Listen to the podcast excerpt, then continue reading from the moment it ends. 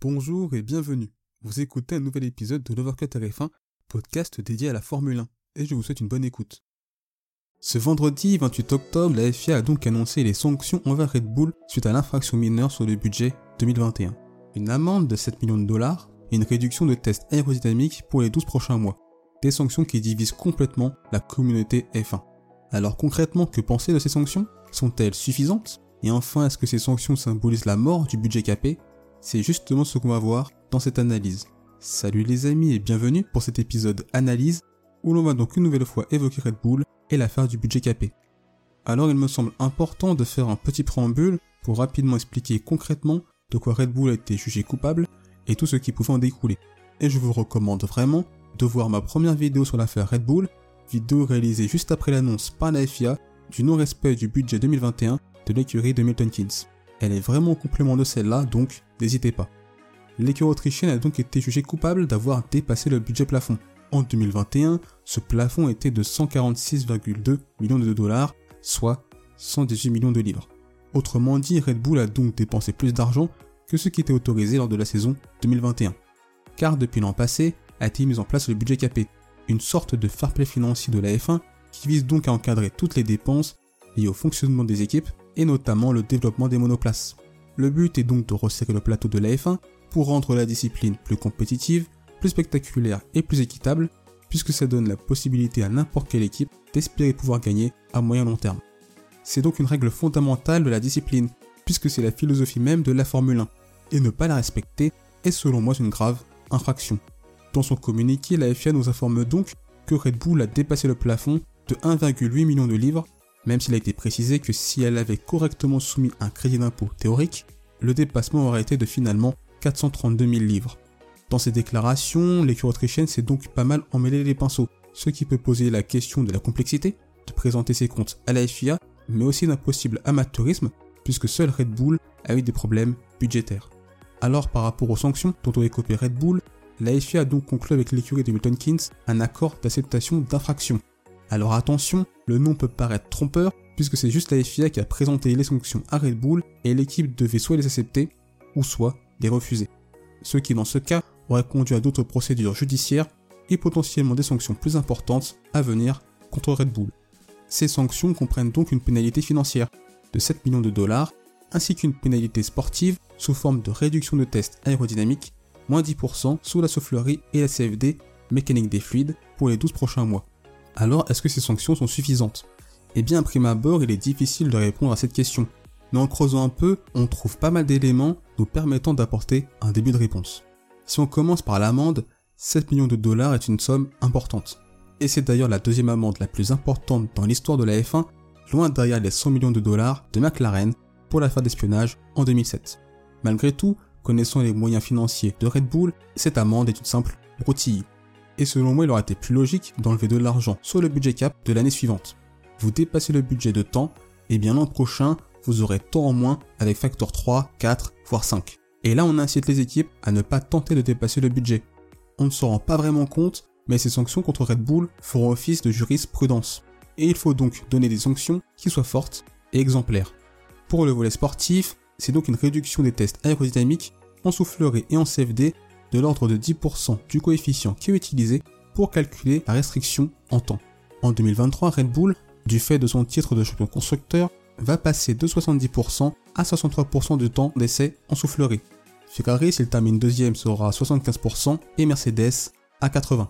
Il est important de mentionner que c'est un système qui a été mis en place en complément du budget capé pour donner plus de temps de développement aux écuries les moins bien classées pour leur permettre en théorie de revenir sur les mieux classés. C'est donc sur le papier une sanction qui va clairement impacter l'écurie autrichienne. À quel point c'est selon moi très difficile voire impossible d'y répondre à l'heure actuelle. Tout d'abord car on ne peut pas réellement chiffrer un pourcentage de temps de soufflerie en dixième. Ça dépend de comment on utilise la soufflerie et ce qu'on y teste. On aura donc la réponse sur ce point à la fin de la saison prochaine, selon comment la Red Bull va se développer et évoluer au fil de la saison 2023, et selon l'écart de performance avec Mercedes, Ferrari et les autres équipes.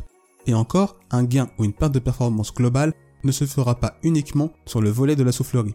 Malgré tout, ça reste selon moi une sanction assez abstraite pour beaucoup de suiveurs, moi y compris, puisque comme je l'ai dit, elle est très difficile à quantifier en termes d'impact sportif. Red Bull parle d'un quart de seconde à une demi-seconde, quand Ferrari ou encore Alfa Romeo et Mercedes estiment quant à eux que l'impact sera limité. Et si on prend en compte cette saison, je n'ai pas l'impression qu'Alpine ou McLaren aient rattrapé les top teams par exemple. Ferrari est derrière l'écurie autrichienne, même si sur ce point, beaucoup me diront que la voiture n'était pas forcément le problème, et je suis d'accord sur ce point, mais depuis au moins la Hongrie, la monoplace est aussi un réel problème, notamment en course, quand depuis la même période, Red Bull écrase tout. Une réduction du temps soufflerie pourrait être compensée en dépensant plus d'argent dans d'autres départements, beaucoup moins dépendants de la soufflerie, mais qui apportent un gain non négligeable en performance. Il ne serait donc pas surprenant que ces sanctions à cause d'une souris et donc d'une sorte d'impunité, puisque Red Bull pourrait toujours dominer, et ce, malgré les sanctions. Tout ça pour dire que je trouve que ce sont des sanctions qui me semblent être légères ou trop abstraites pour que tout le monde en juge la réelle pertinence et efficacité. Une amende plus forte, une réduction du budget capé en complément auraient été des mesures plus compréhensibles de tous et je pense beaucoup plus efficaces. Et pourquoi pas un retrait de points pour la saison à venir si on ne veut pas donner des sanctions rétroactives. Pour ceux qui ont vu mon épisode sur la triche de Red Bull, j'ai publié juste après l'annonce par la FIA de l'infraction de Red Bull, je considère que quel que soit le montant du dépassement, il y a selon moi une question de principe. Un dépassement reste un dépassement, donc que ce soit 1 million, 500 000, 2 millions ou même 1000, là n'est pas le problème. Un budget c'est un tout, un tout qui peut impliquer la performance. Et avec 1,8 million de livres ou 400 000 livres, si on prend en compte le crédit d'impôt, ce ne sont pas des montants négligeables. Et on peut penser qu'avec ce montant en plus, Red Bull a pu concevoir des pièces supplémentaires comme un aileron avant, un fond plat, leur apportant potentiellement un gain net en termes de performance. Surtout dans une saison où le titre s'est joué dans le dernier tour de la dernière course. Et il est donc logique de se poser la question de la légitimité du titre de Max Verstappen, un titre contesté et qui selon moi est contestable. Me concernant, j'ai une vision très morale sur cette affaire, et c'est sur cet unique aspect que je donne mes avis. Pouvons-nous accepter qu'une équipe ait pu tirer bénéfice d'un budget dépassé et qu'un pilote soit devenu champion du monde avec son écurie ayant commis une infraction qui impacte possiblement les performances de Red Bull en 2021 Eh bien tout ça me gêne énormément. Alors bien sûr, Max Verstappen a été très bon, est un excellent pilote, mais toute cette affaire ternit selon moi son titre 2021 avec en plus la gestion du Grand Prix d'Abu Dhabi. Mais le retrait ou non de son titre n'est pas mon problème, et je laisse à chacun d'entre vous votre opinion sur ça.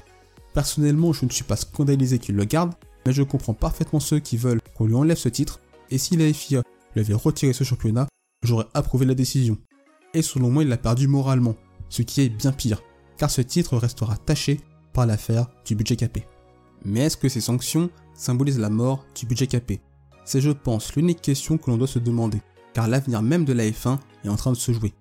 Et je ne pense pas que les FIA aient au niveau sur le coup, avec des sanctions assez légères, abstraites et impossibles à quantifier.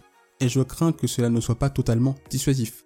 Pour les autres écuries, et notamment Ferrari et Mercedes, deux écuries qui ont dû réduire leur voilure pour être dans les clous du budget capé.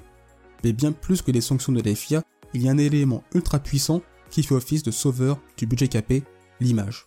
La communication et l'image sont aujourd'hui des choses qui font bien plus de ravages qu'une simple sanction.